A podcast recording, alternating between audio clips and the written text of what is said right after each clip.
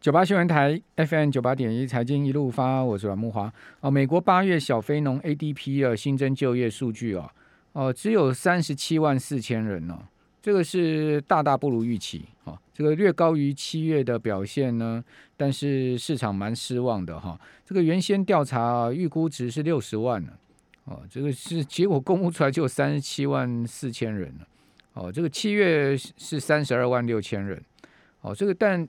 我觉得最近 ADP 啊，跟美国的南方 Payroll 非农业就业数据有脱钩的现象。哦，为什么？因为你七月公布出来的 ADP 是三十二万六千人，但是呢，这呃南方 Payroll 啊，非农业就业数据是高达九十几万人。好，所以这个数据虽然说这个最近公布出来，昨天公布出来是三十七万四千，不代表说本周五哈美国公布出来的非农业就业数据就会很差哦，倒不见得一定是这样子。好，那在这个三十几万的增加就业人口数里面看起来哈，呃，以餐饮旅游业占多数，好，新增了二十万，好，其他是教育卫生服务的将近六万哈，呃，专业商业服务增加将近两万，贸易运输跟公共事业增加增加一万八，好，金融增加一万三，好，另外建筑业新增三万哈，自然资源矿业增加九千，好，制造业只有增加六千个就业。人数哦，所以制造业呃，主要是应该问题在制造业的部分。好，那另外美国八月 ICN 制造业 PMI 啊上升到五十九点九，哦，这个呃分项指数里面呢显示缺工的问题仍然没有改善。好，因为这个雇佣指数啊，哦是跌到了四九四十九啊，这个前一个月是五十二点九，哦，这个显示雇佣的情况仍然是没有明显改善的状况。好，好，那美国。股市真的是涨不停了哈，这个一直涨哈。呃，道琼现在目前盘前又涨了六十六点，哈，这个涨幅是百分之零点八。好，那台指期呢？呃，在美股盘前哦，现在目前夜盘是上涨了七十四点之多哦，所以感觉起来呃颇有这个反映今天盘后呃法人操作的情况哦，以及呢反映美股持续上涨的行情啊。我们赶快来请教红利投信投资策略部的邓胜明副总经理，邓副总你好。主持人好，呃，各位听众大家晚安。好，邓副总，那个小非农这么差，会关联到非农业就业数据吗？觉得劳动市场复苏放缓，但问题是整体今年新增就业跟去年疫情前水准比较，如果你是这样比的话，当然是少很多了哈。但问题是，而且基基本上职位的空缺，刚刚主持人也有讲到嘛，就是说，呃，等于就是逊这个就业增长逊于预期，你可以。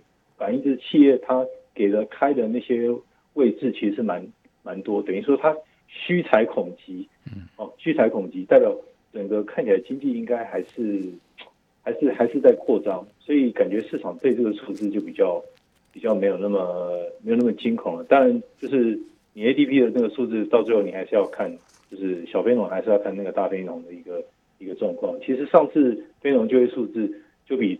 市场的 consensus 预估要来的好很多嘛？那等于等于这个数字，如果说你小非农不好，你到时候你出来的非农正式非农就业数字，哎，也也低于远低于之前几个月。如果有这样的现象的话，一致的话，那可能就要去注意，是不是就成长之前大家担心的就成长到底？是。那你看联总会的一个那个那种，其实他要做的事情。他要讲的那个方向，他想做的事情是偏阴的，但是他为什么可以把口吻讲的那么偏鸽？嗯，就是他 看起来，我觉得他还在呵护这个，等于还在呵护这个市场。那也有另外一种可能性，他这样去做这些事情，会不会是为了就是，当然，因为他就是这个联总会主席这个位置即将要改选，那改选其实他有竞争，有也是有竞争压力了。那他有没有连任的意愿？看起来似乎也是有。有这个连任意愿哦？他一定想干下去啊！谁不想干联总会主席啊？是，所以所以他那个说法的话，开始学习前几任的一些说法哦，他讲一些扑朔迷离，让你猜不中、猜不中他的一个方向。但其实他有讲，但我觉得这是，其实我觉得他那个说法，我倒是看他，我我我比较想看看他实际上会去做什么事情嘛？因为最重要市场解读比较偏多的原因，是因为我没有把那个时程表列出来啊。虽然说我今年底前可能会 tapering，你 tapering 一点点也算 tapering，你你你你只要有做就算了。那其实年底做跟明年一月份做，其实差别不是很大，所以我觉得市场就先把这事情摆在一边。你看那十年债息那个利差的部分的那个反应，就是很非常的冷静，而且股市也是把这个当利多来解读嘛，所以就知道市场其实并不会很清。你觉得九月林总会 FOMC 会议宣布减债的可能性有几成？有百分之多少？我觉得你没有在决胜后讲，他应该就是要看再看一个月的那个就业报告。就是他要看这这礼拜五对对对对对对对，他要看八月份就业报告，然后会反映在九月份他开会。如果说你这报告还是很强劲，我看他不太可能毫无动作。嗯，因为现在你你现在的背景就是，呃，八月份其实相较来讲，整个风险资产，你八月底整个八月份又是往上涨，所以相对来讲，你现在基期更高了，而且你你你股市其实并不弱。那当然不弱有很多原因啊，那但是问题是在这种。大环境担心成长见底，然后又担心担心变种病毒的氛围之下，还能够还能够拉出这样的一个水准，你就知道其实市场会不会真的很怕你做这些事情呢？就看他要做什么事。那我觉得他如果讲出他的时程表，那就看市场怎么反应。基本上只要不是真正的升息，只是 QE tapering，那我觉得它的影响最大就是它的时程表列出来那那个那个瞬间。他拿出来，这个我觉得直接反应就是当下最大，接下来就会它的效益应该会递减。好，我觉得是这样。那呃，您刚刚讲到八月美股收盘的行情相当不错哈，标普八月涨了三趴，好，这个是连续七个月涨高。哦，纳纳指涨四趴，道琼涨一点三趴。好，那你怎么看八月行情连续到这个九月甚或十月第四季美股的行情可能会怎么发展？之前有提到，就是八月份其实历史上统计过去二十年，其实下跌几率比较高。但是事实上，虽然月中有下跌，但是收盘上涨。那一个月不准，还要再看一个月嘛？那九月份，如果你八月相对是下跌的话，九月份上涨的几率就会高。那八月上涨，那你八九两个月份一起看，那可能九月份或许面临压力的可能性就就就变大了。等于就是你会你要等于就是把时间平均要再拉长一点点，等于两个月份去看待这件事情。那如果九月份再不跌，那十月份是不是压力相对来讲或许是个更大一些哈？不过我我觉得八月九月份如果都没有出现很破坏性的下跌的话，那我觉得今年就是一个看起来就是因为你接近这个十月以后，你又要反映返校返校的一个需求啊，你很多保底的那些基本面的数字可能就会出来，可能不见得会让风险资产真正出现很灾难性的回撤，等于季节性会去掩护。掩护这个问题，那所以看今年，你看之前高盛是看最保守的，也是现在也偏多了，它也四千七，那很多家其实很早就已经看四千八、四千九以上。我我看今年就是以呃美国标普指数目前为止两成左右的一个涨幅，今年两成到两成五，我觉得跑不掉。但年底之前或许是个位数了。我觉得现在这个水准，你要再啊这个目前的水准要在。两位数的一个增长其实蛮困难的，我个人是觉得，就是因为基期比较高，所以我觉得不容易涨。因为一到八月已经涨了二十趴了，但是我觉得债券的部分是更难涨。等于就是说，就是说，你你你股市基期高，对不对？但问题是因为因为债券也很贵啊，就债券你也不低，债券贵，但殖率持续还在下滑。对，那就债券贵，殖率下滑，那你看就是股债之间它的相对的一个关系嘛？那如果说真的市场很担心这件事情的话，基本上他们的联动性一定很高。但我们最近看到不是这样，感所以这一点其实站在比较多方。坦白讲啊，就是说他们不是那么联动。我们看过去数十年的一个趋势，如果说他们是跌时一起跌，涨时一起涨的话，呃，我觉得它的稳定性会会会增加的蛮蛮快。但现在情况似乎不是如此。还有就是说对通膨的一个状况，你看那个平衡通膨率啊。或是 Tips 的一个反应，十年再起，感觉上对通膨它不是一个很非常非常担忧的一个情形，跟今年一季底那个时候状况是非常不一样。那时候是呃担心通膨，后来又担心成长，那现在这两个都都撇到一边去，是觉得说反正你这个东西就是是不是马照跑，五照跳？那大盘的一个对大盘的一个影响，你现在不是立即发生的事情，我就先平边。但是我觉得还是应该要再看一个月，就九月份联总会的一个。定调的一个定锤之音，我觉得还是蛮重要的。好，呃，苹果股价已经涨到一百五十五块钱美金了，再创历史新高。这个到最新一个交易日到一百五十四点九八，你觉得苹果还会再继续涨吗？我我我我看今年那个金牙股的那个 total return 非常强哎，真的很强啊！你你你你，苹果在创历史新高，然后谷歌在创历史新高，然后牙呃那个呃微软在创历史新高啊，就股就就就亚马逊没有创高，其他都在创高啊。我不敢讲个股，但是我看未来五年的科技股平均报酬可能会低于百分之六到七。为什么？就是什么原因？因因为我觉得它基期过去十五年，它其实已经涨了大概三十八 percent，就是以纳指纳指的一个一个趋势来讲哦，它可能会比那些比较 low base 的，像那些实质资产，可能以后实质资产未来五年的听，这是我们内部的看法。未来五年的平均报酬率，实质资产可能是接近逼近七，可能。相对来讲，可能纳指的一个走势可能顶多略高于六，所以它不会不会真的非常高了。跟过去几年比较起来，那简直天差地远。未来你非常现在这个水准，它还是会成长，可能不会是涨最多的。所以你的意思说，纳指的这个年化报酬率在未来五年每年大概六趴左右，它不容易两位数了。那你说实质资产七趴，你指的实质资产指的是哪一些呢？就是标普五百的那个标普五百的那个实质资产权。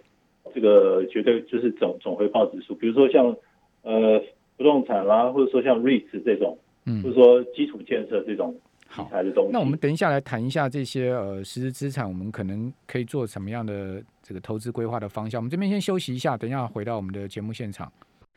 九八新闻台 FM 九八点一财经一路发，我是阮木华。哦，这个好想有钱什么都买哈！我们今天这个现场直播啊，我们有听众朋友在留言板上留言说啊，哦，这个我们有某位的朋友啊，呃，好有钱哦，什么都买。我也好想有钱，什么都买。啊，讲实在的，为什么台股、美股、台湾的房地产、美国的房地产这样持续上涨？哦，我在我礼拜一听阮大哥直播节目，不是有跟各位报告吗？你说你现在现金你放着，你要干嘛？利率这么低。然后呢，资金这么泛滥，好讲实在的，你看到所有价格都在上升的同时，你不觉得你放现金就是一种，呃，一一一一种很不不聪明的、很不聪明的这种所谓的资金管理方式吗？哦，美国房地产你看，呃，持续上涨，美国房地产一再创历史新高，那你这样说有没有风险？有没有拉回的危险？好，那我们从一九九八年这个 Case and Share 美国这个全美房价指数来看。当时六十点涨到今年两百五十点，中间有没有拉回？有，它有一过有一波明显的拉回，就是两千零四年到呃两千零六年到二零一二年那一波明显的拉回。呃，它它这个拉回完之后呢，又继续创新高。哦，这个一九八八年到现在就那一波拉回，此外没有任何一波拉回过。哦，你去看那个 Case and Share 全美房大指呃全美各大城市的综合的这个 index 啊，这个房价的。呃，National 这个 Home Price Index 啊，就是这样的一个走势。那美国股市一直涨，你看它尖牙股一直这样涨上去，啊，这钱赚太多了。美国现在 M two 是二十兆美金，GDP 是二十一兆美金，M two GDP 比大概将近一趴。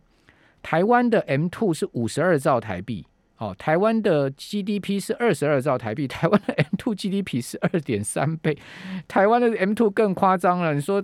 这么夸张的一个基础货币，每一年还呃以五趴六趴，今年更大的一个幅度的，每一年都还五趴六趴这样年增，四趴五趴年增，好，所以每一年在创造出来的基础货币都要两兆三兆，好，今年如果是一个维持六到七趴的年增的话，那大概五十兆的基期的话，你还要再增加三兆，那这么多的钱，那你想看它不往房市去走，你不往股市去走，你去往哪里走？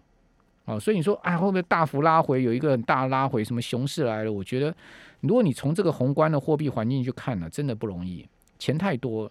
哦，然后呢，央行印钞太不节制，就是这样不断的发钞，不断的啊，利率也是不断的往下压。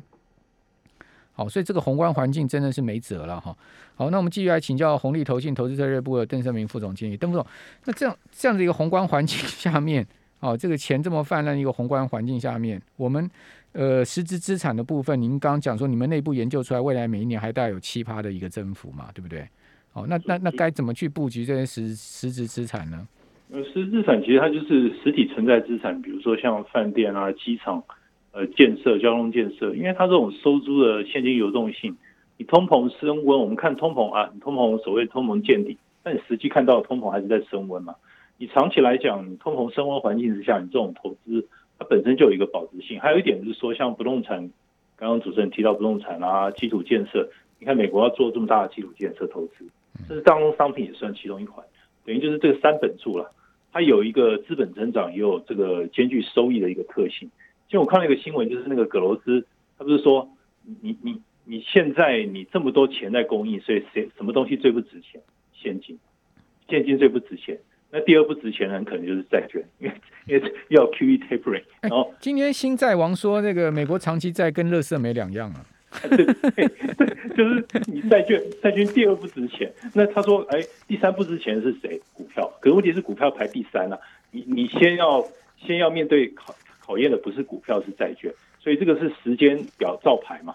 所以股票看起来还是还是偏多，没有办法的事情。那的确是钱钱多了一个结果。但是钱多也有个现象，就是说你把一些大牛，就是长期比较低基期的这些资产，我觉得还是会一直往上拱，这是事实。因为你股市在创高的同时，它类的资产其实就是跟着水涨船高，而且钱就会移动。其实我觉得你真的不知道你买什么股票，你就苹果、微软啊、谷歌这三档，你给他闭着眼睛给他买下去，然后你就不要看了，就是给他放个五年、十年这样子，对不对？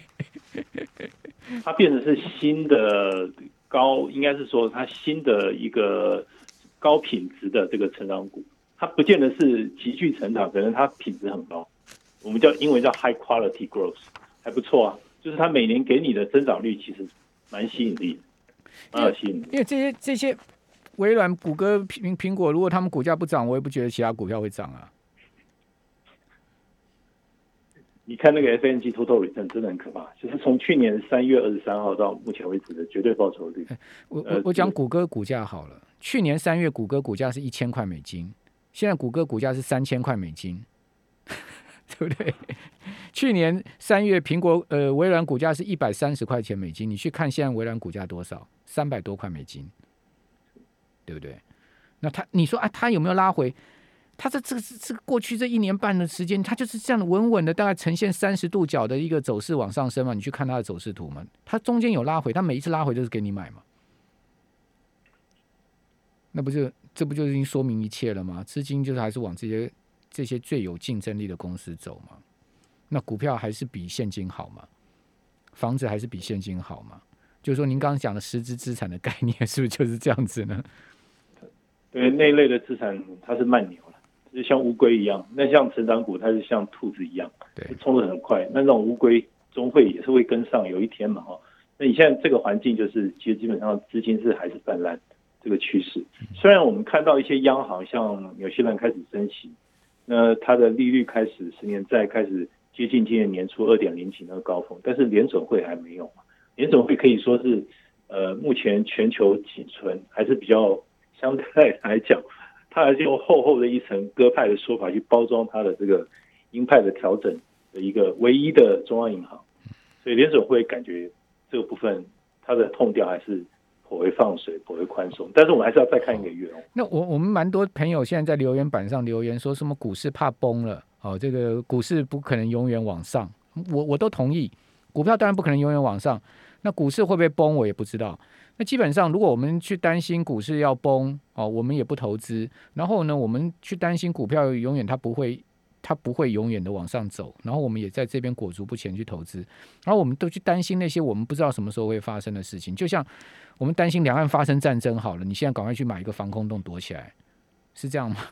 我不知道这个概念。那这个呃，邓总，您评论一下吧。很多人担都担心熊市来了，股票会崩啊。那那那是不是因为我们要去担心这些，所以我们都不要去投资了？我觉得就是你你有一个说法，然后就是说这个所谓的你要担心会有呃这个熊市来临，就是说你成长是很 weak，那同时呢政策又是开始紧缩，然后呢然后实质的这个利率债券利率又往上冲，诶，这三个条件里面好像三个好像都没有都没有成立，诶，就是说你实质在息好像没有喷很高。然后政策哦，政策可能会紧缩，但是三者去去其一，还有两个东西在支撑啊。所以你要成为一个很惨烈或是平衡的，我们叫英文叫 balanced bear，好像好像不是这样子、嗯。所以我觉得它的利基点三个条件有有两个是没有成立的，所以我觉得要有 evidence，要有证据去说明这件事情，它是偏空的，要不然的话，市场万一真的出现呃有规模的回档，我觉得跌五到十趴就要去注意，就是你你五到十趴。五到十趴就是一个好进场点啊，对不对？非指常好的进场。，这是 General Index 时候指数呃指数跌五到五趴到十趴，你应该英文来讲就是说我应该股票我应该买低，然后债券应该要卖高，因为债券这些大师都说债券现在比贵嘛，那债券卖高，股票应该要买低啊，应该这样做啊，然后钱很多，钱不值钱，然后这样这样去做，我觉得比较有机会胜出了。因为你看很多的资产，像那个隐含波动度来讲的话，现在应该要去，呃，现在应该去空美国国债，那或许黄金也不应该做多，因为它隐含波动率就太太便宜了。所以问题你这个去空这些引波低的，它还是继续低啊，它就不上来啊。你看台股那个 VIX 整死多少人？那档 VIX 的 ETF，对不对？那个那这样 VIX 的 ETF 就整死多少人？搞到最近搞到这个今年下市嘛？对，对你大家都一以在去买 VIX 啊，因为美股要崩了，美股要崩了，要买 VIX 了就我我知道有一个大咖，他从去年一直看空美股，他就一直去空美股的期货，你知道他赔了多少钱吗？听说他赔了两三亿台币在空美股上面，空那个去买美股的这个期货指期货指数，去空那个什么道琼期指啊，类似这种，赔了好几亿。说都 人都快疯掉了，说为什么美股就不跌？没有道理，它一定要跌，它涨了这么多，涨了十几年，它要崩了，就天天去空，空到最后人快疯了，因为它就是不跌啊。是它是避它是投机，不是避险哦，它不是它的多头部位避。很多人就去赌啊，说美股要崩盘呐、哦这么涨这么多，涨了十二年了，你看。你不要讲十二年了，你看去年涨到现在涨多少？我们刚刚讲了，谷歌从一千块涨到三千块，你还去买谷歌吗？你应该去空谷歌才对啊，是不是这样子？是不是这样子呢？我不懂啊，可是谷歌还天天涨啊，你就看到谷歌还是天天涨啊。但是的确了，未来五年预期报酬率的确 n a s d a 会会小一点，但是还是会涨，还是比现金好。我真的不知道这个逻辑是怎么错乱的。就是说，你你你真的觉得说这些东西都在高在高在天上？我也都很同意我们现在听众朋友在留言板上的留言，就是高在天上吓死人的贵。但事实上，就是它还是继续贵下去啊。那你说，哎，我因为它贵了，我说我看不顺眼它，我去空。我刚不讲那个大咖例子吗？赔了两三亿啊，就是这种结局，人都快疯了，赔到人快疯了。他就觉得不相信美股会这样涨。好吧，提供听众朋友参考哦。这个全世界什么事都有啊！我们非常谢谢邓副总。